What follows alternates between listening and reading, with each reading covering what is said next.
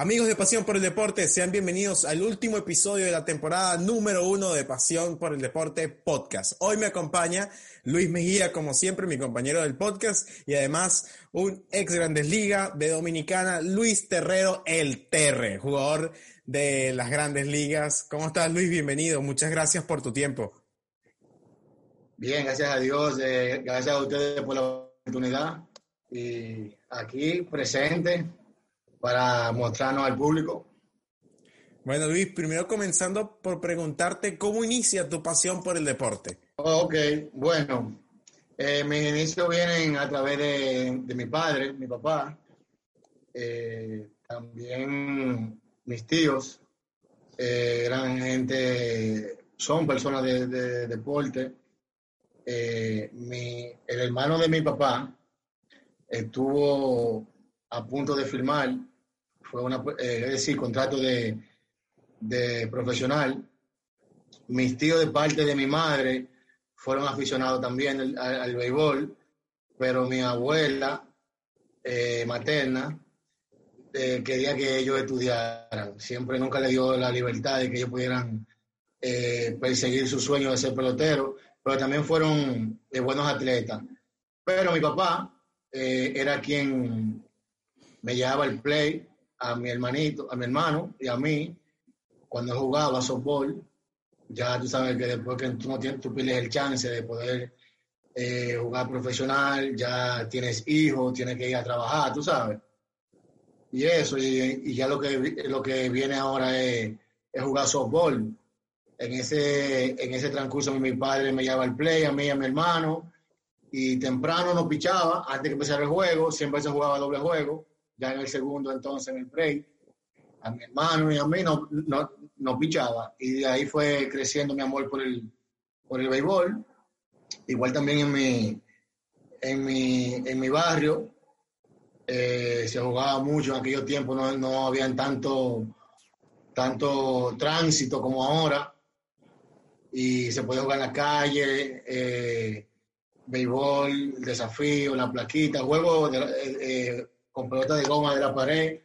Juegos que de mi niñez, que ya, ya en este tiempo eh, se han perdido, tanto por la, por lo como hemos evolucionado con, con, con los electrónicos y también por la abundancia que hay de eh, tanto de, recursos como también de, de tránsito. Luis, bienvenido a las cámaras de Pasión por el Deporte, un gusto tenerte aquí y preguntarte primeramente cómo fue ese proceso de la firma y además qué edad tenías en ese momento. Bueno, yo, yo digo que soy un bendecido de Dios. Yo creo que Dios me, me estampó para que yo fuera quien yo estoy ahora mismo en, el, en el béisbol, porque de donde yo vengo, eh, yo soy de Barahona, no, no hay todavía, todavía ahora mismo no hay una estructura de, que, de, formar eh, peloteros como, como, como, como la gente cree que hay en Dominicana, porque tenemos San Pedro, tenemos eh, Baní, San Cristóbal, eh, lo que es el Cibao, donde quiera tú encuentras personas que se dedican en cuerpo y alma a, desarrollar eh, peloteros. En mi pueblo, que está a dos horas y media de, la ciudad, de la capital, no había eso. No había una estructura así eh, formal de, de crear. Iban al play, eh, ya en mi, después que salí de la liga, sabes que uno empieza por pequeñas ligas, pero ya cuando fuimos a lo que es buscar firma, había un, hay un señor que le ha dedicado todo su tiempo a la, al béisbol, buscando ser profesional, pero eh, no, no había los recursos para que él eh, pudiera hacerlo como lo hacen los otros pueblos. Y por eso eh, se perdió mucho talento. Cuando digo los recursos, era un ejemplo, por ejemplo, bola para batear todos los días, como se batea un programa normal, de que haya guantes, donde, donde haya utilería, donde haya un personal que pueda eh, resolver lo económico. Eh, y nosotros mismos era que hacíamos nuestro esfuerzo para batear y solamente eh, se hacía una malla y ahí bateamos. Imagínate tú dos meses bateando malla sin poder batear práctica en el terreno. Y los jueguitos que jugamos lo hacíamos para completar con personas mayores que nosotros y también más jóvenes que nosotros. Y es un poquito diferente a, cuando tú ves ahora cómo, es, cómo va la estructura de, de crear un pelotero eh, hoy en día aquí en la República. por eso me considero que fue un bendecido, porque no tuve la estructura, pero gracias a Dios pude colarme. ¿Y cómo fue ese momento de? Eh, ¿Cómo llegaste a, a, que te firmara, te contratara un equipo? Bueno, eh, ya yo había pasado por, eh, por par, eh, par de trayados, par de academia. Eh, hubo un trayado allá en Barahona donde me vio un scout de Arizona. Ese scout vio le gustó mi talento, le gustó lo que yo hice. Entonces después había un trayado más grande, lo que llaman un showcase bueno, en ese tiempo no eran showcase, se, dice grande porque iban, juntaban eh, varios muchachos, no tanto como ahora, pero juntaban, ¿qué? 10, 15 muchachos, y ahí lo veían, porque o iba, ahí, iba a, ver el trayado la persona que en realidad filmaba. Tuve la bendición de que me fue bien, ahí estuvo Arizona, y me dijeron que que, le gustó lo que yo hice, pero que ahora mismo la academia estaba cerrada y que ellos cuando abrieran me iban a, llamar para firmarme. Bueno, Luis, ¿qué cambios, ¿qué cambios pudiste ver de el Luis Terrero prefirma y el Luis Terrero posfirma? No, es grande, grande. como te estaba explicando al principio, donde yo vengo, no había la estructura, no había esa consistencia de información de la época, porque la persona que nosotros nos no desarrolló o nos estaba desarrollando era una persona que tenía mucho conocimiento, que estaba en edad, tú sabes. Ya tampoco fue, no, fue una persona que, que filmó profesional, sí que jugó mucho torneo Mateo, pero no había filmado ya nosotros estamos compitiendo con personas, es decir, los programas están compitiendo con personas que sí fueron profesionales, tienen más conocimiento. Y cuando entonces yo llego a la academia, donde sí yo estoy recibiendo la, eh, todo al día, con consistencia, es decir, todos los días yo bateo, todos los días yo hago esto, eh, ya entonces mi talento ahí empezó a, a, a, separarse de los muchachos que yo venía y también lo de, lo de mi academia, como quien dicen, porque yo llegué como un, un producto en bruto, ya con la constancia de practicar y batear y batear, entonces yo fui mejorando. Gracias a Dios, por eso se pueden ver eh, en mis números, tú puedes ver que año tras año yo iba mejorando, la gloria a Dios y al, y al sistema de, de, personas que tuvo alrededor mío, coaches, eh, compañeros, y, todo lo que estuvo involucrado. Luis, y en el tema mental, ¿qué, cómo, ¿cómo influyó el tema de la firma cuando ya estás en, ya estás en te firma un equipo de grandes ligas el tema mental, cómo hizo ese cambio, ese clip en ti de saber de que ya no eras, ya no eras el que estaba jugando allá con pocos recursos en, en tu pueblo, sino es que ya ibas a llegar a un circuito un poco más establecido, más preparado, con recursos. ¿Cómo fue ese, ese clip en, tu, en tu cerebro de, de cambiar de, oye, ya no soy el niño que estaba jugando allá, ahora soy un profesional? Eh, tú sabes que para nosotros es un sueño. Ese es un sueño que nosotros, cuando nosotros podemos firmar. En realidad, en mi niñez, eh, yo jugaba, se jugaba béisbol por el amor, por la pasión del, juego, no, no esperando nada, nada de, firma ni ser profesional. Se jugaba simplemente por jugar. Incluso uno, uno pagaba en la liga para, para poder jugar. Ya después, cuando yo fui entrando más o menos en edad, que yo empecé a, rozarme con, con, personas que sí estaban en eso, pues ya entonces se convirtió en un sueño. Pero en mi casa no querían que yo filmara, sino que yo fuera a la, a, la, a la escuela.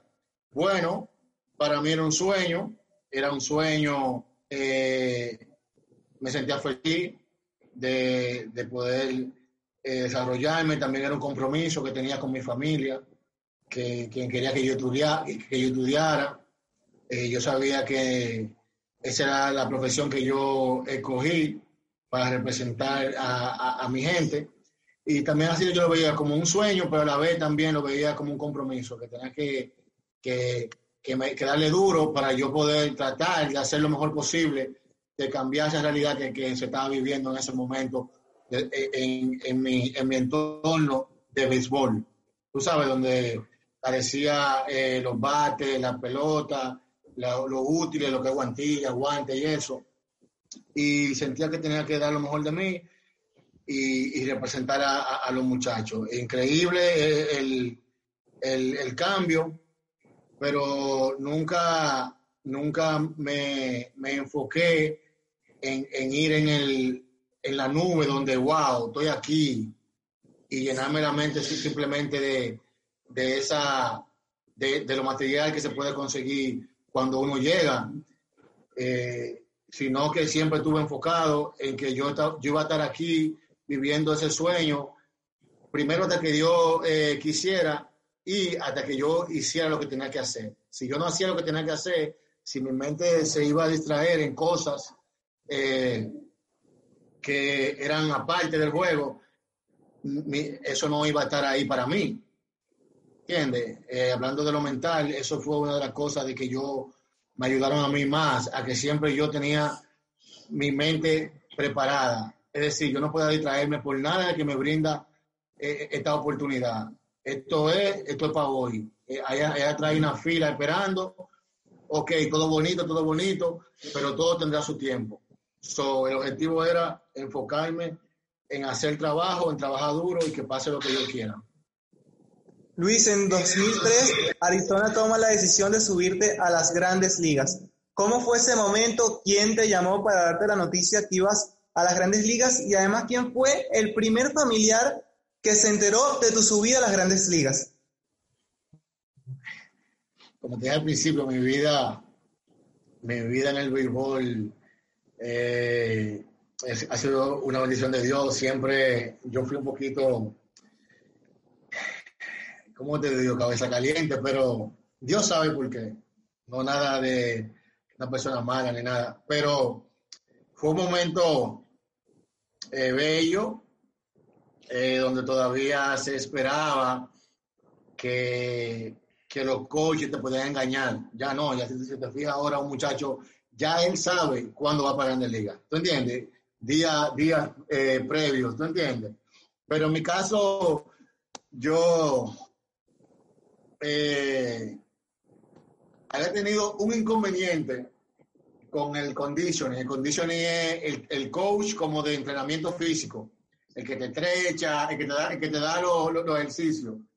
El día anterior ahí cuando como, yo me enfocaba, yo tenía una, una manera de enfocarme que el que no me conocía me veía jugando, me veía a la hora de juego, mi personalidad, mi actitud, y creía que yo era un perro, tú sabes. Pero era mi manera, como yo eh, sacar lo mejor de mí. Yo decía, ahora es, vamos arriba. Pues ese, el, el, el, el condition era un tipo bien chévere, bien chévere, pero en ese momento yo no estaba como mucho en, en, en, relajo y él quería que yo hiciera algo y yo tenía mi rutina. Yo dije que no lo iba a hacer. Uh, en eso pasó. Después del juego, el manager me manda a buscar para la oficina. Y que era. Y me, manda a buscar para la oficina el manager.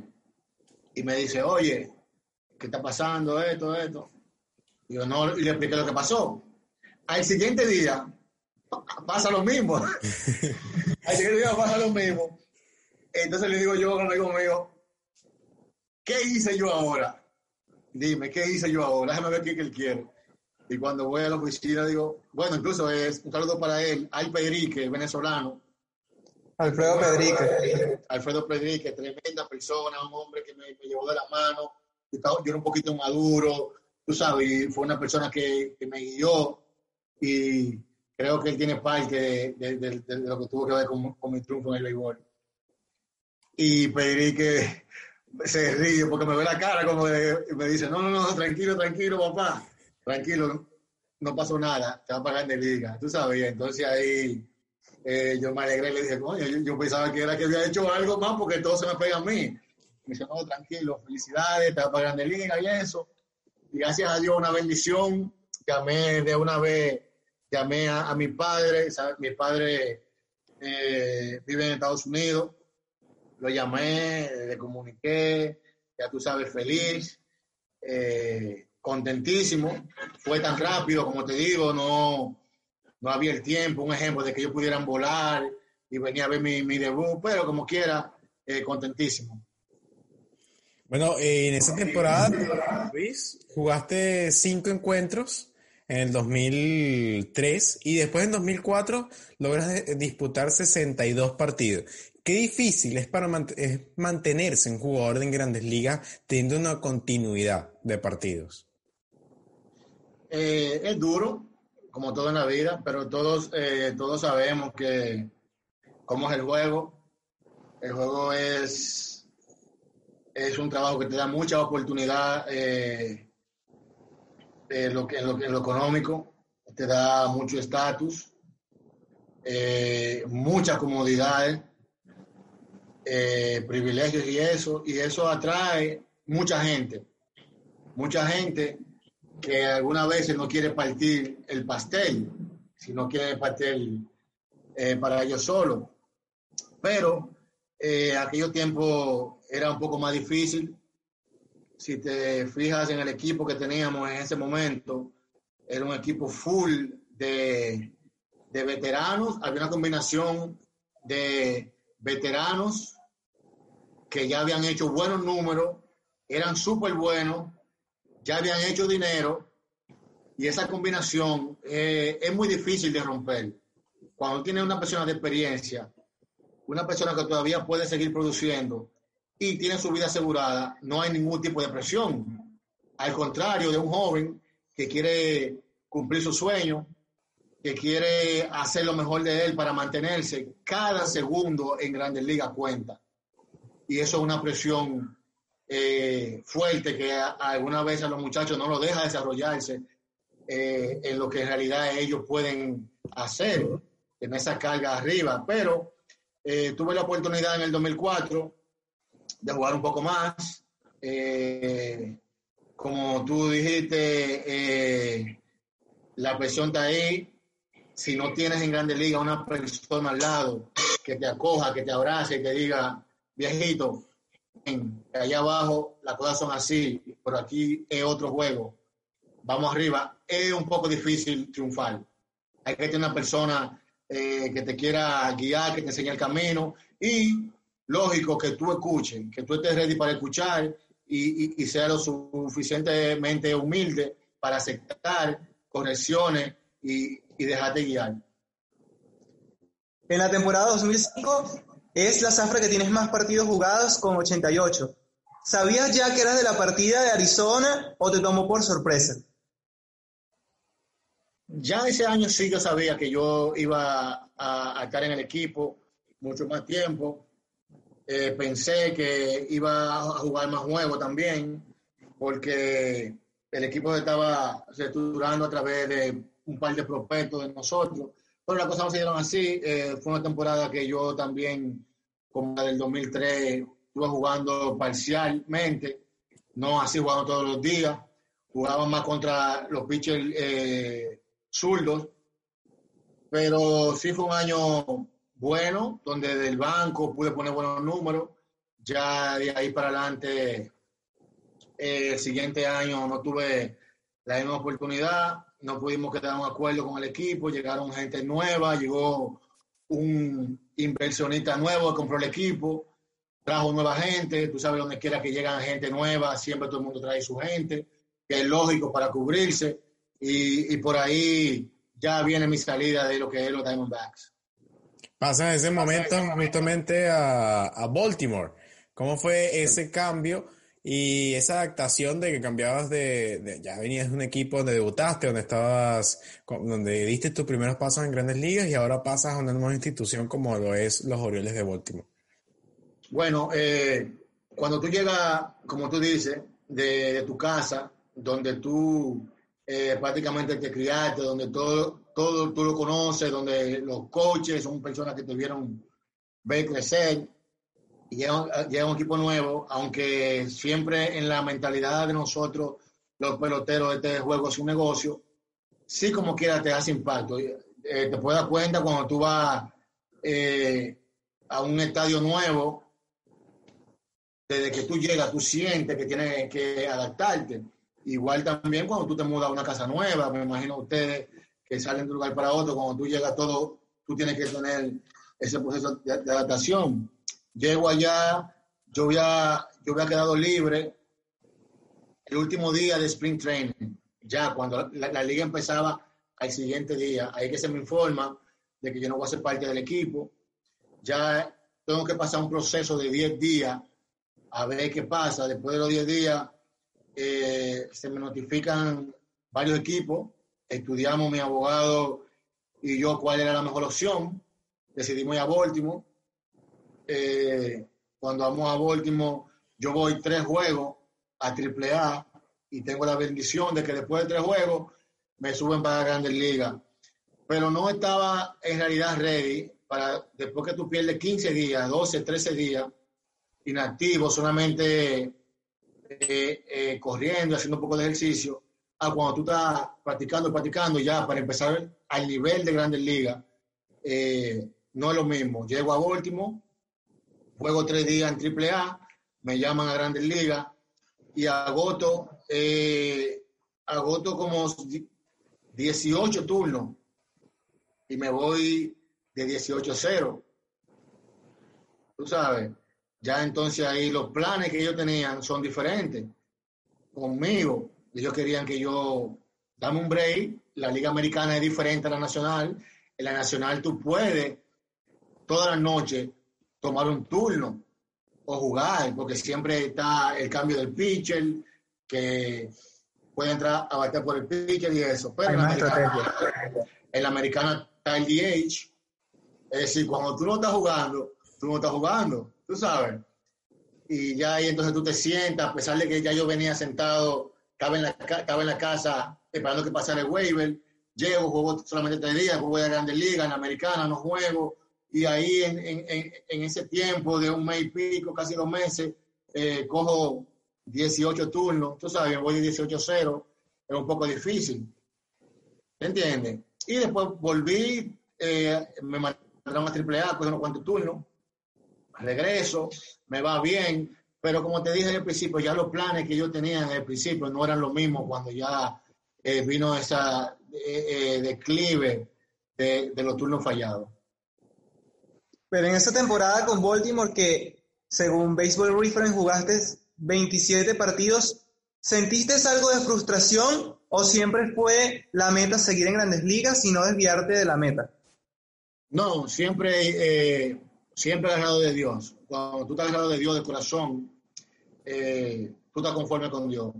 Una cosa que a mí me enseñaron a temprana edad en, en el béisbol y en mi familia, que tuve una bendición de tener una familia que siempre estuvo ahí en, mi oído, enseñándome las cosas como son, eh, tú haces lo que tienes que hacer.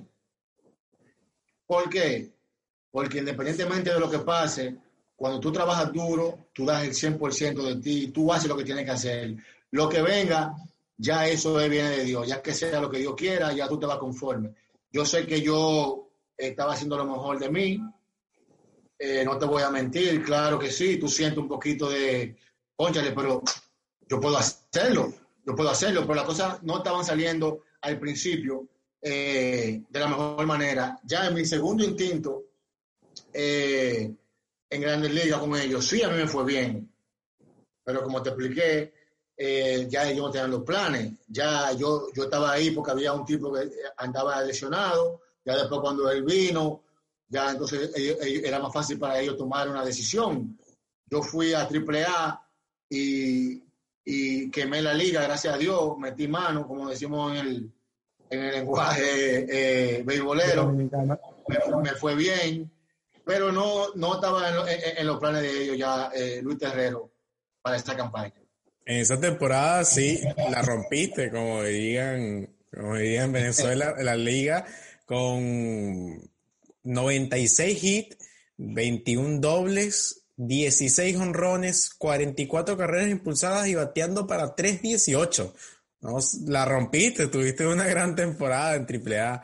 Después de eso, sí, después en poco turno, en poco turno, discúlpame que te interrumpa, en poco turno, tú sabes, que si los números te llevan a que si tú juegas una temporada completa, puede que, tú sabes, pero contento, contento, gracias. Sí, una excelente temporada en realidad. Y después de eso debutas en Dominicana, si no me equivoco. Juegas con los Azucareros del Este, ese mismo año, 2006-2007. Temporada 2017. No, no. Lo que pasa es que en, el, en la página de béisbol aparecen los números de la Liga Dominicana. Creo que a partir de, de, de ese año, 2006, creo. Pero yo debuté en la Liga Dominicana en el 2000 con los Azucareros yo debuté en el 2000 y ya yo para ese tiempo ya era uno de los veteranos. ya era veterano en ese momento, ya, ya era caballo. era, era, de la pieza clave junto a mis hermanos eh, Esteban Germán, Juan Melo, Garavito, eh, el parecido Andy Marte, eh, Ricardo Rodríguez, José Díaz, y un grupo de Julio Mañón, un viaje de muchachos ahí que son míos, que no se me, no se me pongan malos si, si le fallo el nombre. Entonces, después de eso, la siguiente temporada de Grandes Ligas, en 2007, vuelves a, eh, vuelves a Grandes Ligas, pero con otro equipo. Vuelves un cambio, otra adaptación, pasas a los Chicago White Sox. Este fue tu último momento en la, en la MLB, se podría decir, participando en Grandes Ligas. Eh, ¿Cómo fue ese cambio, esa nueva adaptación? Ya venías de Arizona a Baltimore y ahora pasabas a Chicago. ¿Cómo fue esa adaptación, ese cambio y ese golpe de que ya no estabas en los planes de Baltimore y que tenías que pasar a otra institución? Eh, no, si no supiera que gracias a Dios por la temporada, como pude mantenerme positivo, después de ya yo estar en Grandes Ligas del 2003, eh, entonces ya en el 2006 tengo que ir a AAA de nuevo, donde ya yo se supone que había puesto los números para yo eh, buscar un, espacio en, en, Grandes Ligas, tengo que a AAA, mi mente nunca se desenfocó.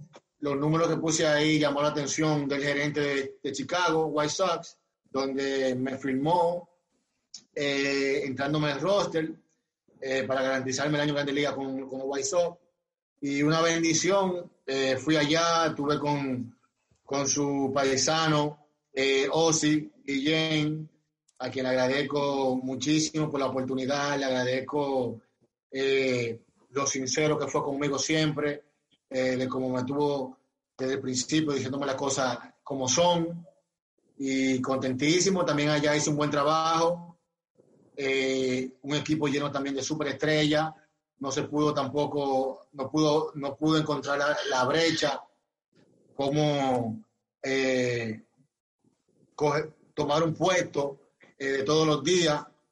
Pero gracias a Dios, contentísimo con la, con la experiencia y todo lo que se pudo lograr eh, también en el 2007.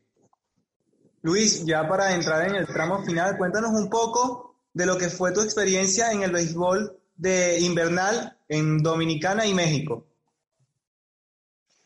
Bueno, en el béisbol eh, invernal, eh, una, el béisbol que, me, en realidad me dio a conocer en, mi país, que me dio eh, la experiencia de madurar también, la oportunidad de madurar más rápido, porque yo entré jovencito a la liga con 20 años apenas, y pude estar eh, con todo ese grupo de veteranos que ya habían jugado, habían, tenido éxito en grandes ligas, eh, invierno, eh, también habían muchos veteranos que habían jugado en México y todo ese tipo de cosas, y un joven absorbiendo siempre pendiente, eh, pendiente de cómo que yo podía eh, recoger de cada uno de, de, de esas mentalidades, me ayudó muchísimo en mi carrera a madurar más temprano y, y seguir desarrollándome como pelotero. Eh, nada más que agradecer a la liga, eh, donde cada año me daba la oportunidad de exhibirme a, a, a, mi equipo, a mis organizaciones que yo estaba en ese momento, de que podían contar, de que yo iba, yo seguía eh, progresando como pelotero y también darme la oportunidad de que los equipos eh, en México eh, supieran de que un pelotero también podía hacer la transición de no solamente estar en Estados Unidos, sino de poder ir a México y adaptarme a la liga, porque México también es más o menos, eh, el béisbol es como casi caribeño, es un béisbol picante, es un béisbol de mucha presión, es un béisbol que cuando tú eres extranjero tienes que ir a resolver de una vez. La liga de invierno te ayuda a aprovechar cada turno que tú tomes eh, en cualquier liga, como en Grandes Ligas. Yo, mi, mi paso por la Grandes Ligas fue más de presión, empujando la puerta, de cómo ir para yo poder eh, ganarme un puesto, al igual también que en México. Creo que todo eso se lo debo a la Liga de Béisbol Invernal Dominicana, por la mentalidad eh, que, que, que me dio de cómo sobrevivir. Y en México también agradecerle a la Liga Mexicana por la oportunidad que me dio, me dio cinco o seis años eh, donde pude proveer para seguir proveyendo para mi familia, ya de que después que en el béisbol en Estados Unidos la puerta se me fue eh, cerrada. Hoy por hoy, Luis, este, ¿cómo desde tu punto de vista como pelotero de grandes ligas que pudo estar en varios equipos, aportas al béisbol de Dominicana desde tu experiencia, desde tu conocimiento? Bueno, eh, no sé si ustedes sabían que yo tengo cuatro años trabajando como coach eh, para una organización de Estados Unidos eh, de, de, de, Grandes Ligas, los Cincinnati Reds, y tengo ya varios años coachando en la Liga de Invierno aquí también, en Dominicana. y para mí una experiencia hermosa, seguir trabajando, o mejor dicho, viviendo mi sueño, que es eh, el béisbol, poder ayudar a los muchachos, para tratar de lo más que se pueda pasarle la información que yo pude adquirir a los jóvenes, como también lo hicieron conmigo los, los veteranos que me, que me escucharon a mí. Por último, Luis, ¿con qué sueñas y cuáles son tus metas en el futuro del béisbol? Mi sueño es yo volver a la Grandes Ligas ahora como coach, ese es mi sueño. Eh, me gustaría manejar en Grandes Ligas. Me gustaría ser un, un coach de bateo de Grandes Ligas. Me gustaría ser un coach de tercera de Grandes Ligas. Me gustaría ser un coach de primera de Grandes Ligas. Me gustaría estar en la Grandes Ligas de nuevo. Me gustaría ser un gerente de Grandes Ligas. Me gustaría estar envuelto en lo que sea que sea béisbol en Grandes Ligas. Ese es mi sueño. Eh, también yo sé que el proceso eh, no es tan fácil, pero seguimos preparándonos seguimos eh, educándonos para cuando llegue esa oportunidad poder estar ready. Hay que seguir buscando información, los tiempos van cambiando, pero nosotros vamos a ir haciendo nuestro trabajo, eh, todos tenemos la mano de Dios, yo sé que Dios sigue tocando corazones como siempre lo ha hecho en mi vida, donde las puertas se me siguen abriendo, donde mi camino sigue lleno de luz y controlando lo que se pueda controlar con el favor de Dios. De verdad, muchísimas gracias Luis por, por esta entrevista. Te deseamos siempre lo mejor eh, para ti, para tu futuro y que puedas lograr esa meta que mencionabas en unos instantes. En unos instantes. Eh, este fue Luis Terrero, el Terre, como lo conocen en el béisbol. Este, agradecido contigo. Este es nuestro último episodio de la primera temporada, el episodio número 25. Fuiste el homenajeado de estar en, en el cierre de temporada. Agradecido contigo. Honor, honor. Y bueno, Luis, dejaste las cámaras de pasión por el deporte para que te, para que le mande un saludo a todos esos fanáticos del béisbol que ya inicia en unos, en unos próximos días eh, esta nueva campaña un poco atípica por la situación de la pandemia. Nada, eh, gracias por la oportunidad a ustedes. Para mí es un honor eh, estar aquí aceptar esta entrevista con mucha humildad, deseándole a ustedes lo mejor del mundo en su carrera, desearle mucho éxito, esperando en Dios, al igual como ustedes me desearon a mí, que Dios le abra la puerta y lo pueda guiar y puedan ser grandes y verlo por ahí por ESPN, Fox, quién sabe, que sea, pero éxito. Eh, a la gente, a los fanáticos que apoyen el béisbol, gracias a Dios, esperamos hasta ahora se va a dar en la Grandes Ligas. Esperamos nosotros los que estamos en el béisbol que puedan apoyar. Mucha gente, mucha gente depende del apoyo que ustedes le den al béisbol este año. Mucha gente. No solamente eh, son ustedes que están, que quieren sentarse en su casa y, pasar el tiempo viendo, eh, viendo juegos por televisión, ya están cansados de ver Netflix y de ver videos y eso, pero hay mucha gente detrás de cámara, detrás de esos juegos que están ahí, jóvenes peloteros que, que, están, que quieren cumplir sus sueños, coaches, eh, eh, entrenadores de, y, ejecutivos de, oficina que dependen de que la Grande Liga se dé este año. El apoyo de ustedes es grande, mi gente sigan apoyando, que en, este momento que en realidad se necesita su apoyo y con el favor de Dios, yo siga brindándonos la Grandes Ligas, que siga dándonos eh, economía para nuestra familia, economía para nuestros pueblos y dándole la oportunidad a muchos jóvenes que la única salida que tienen es jugar béisbol. Apoyen y que Dios los bendiga.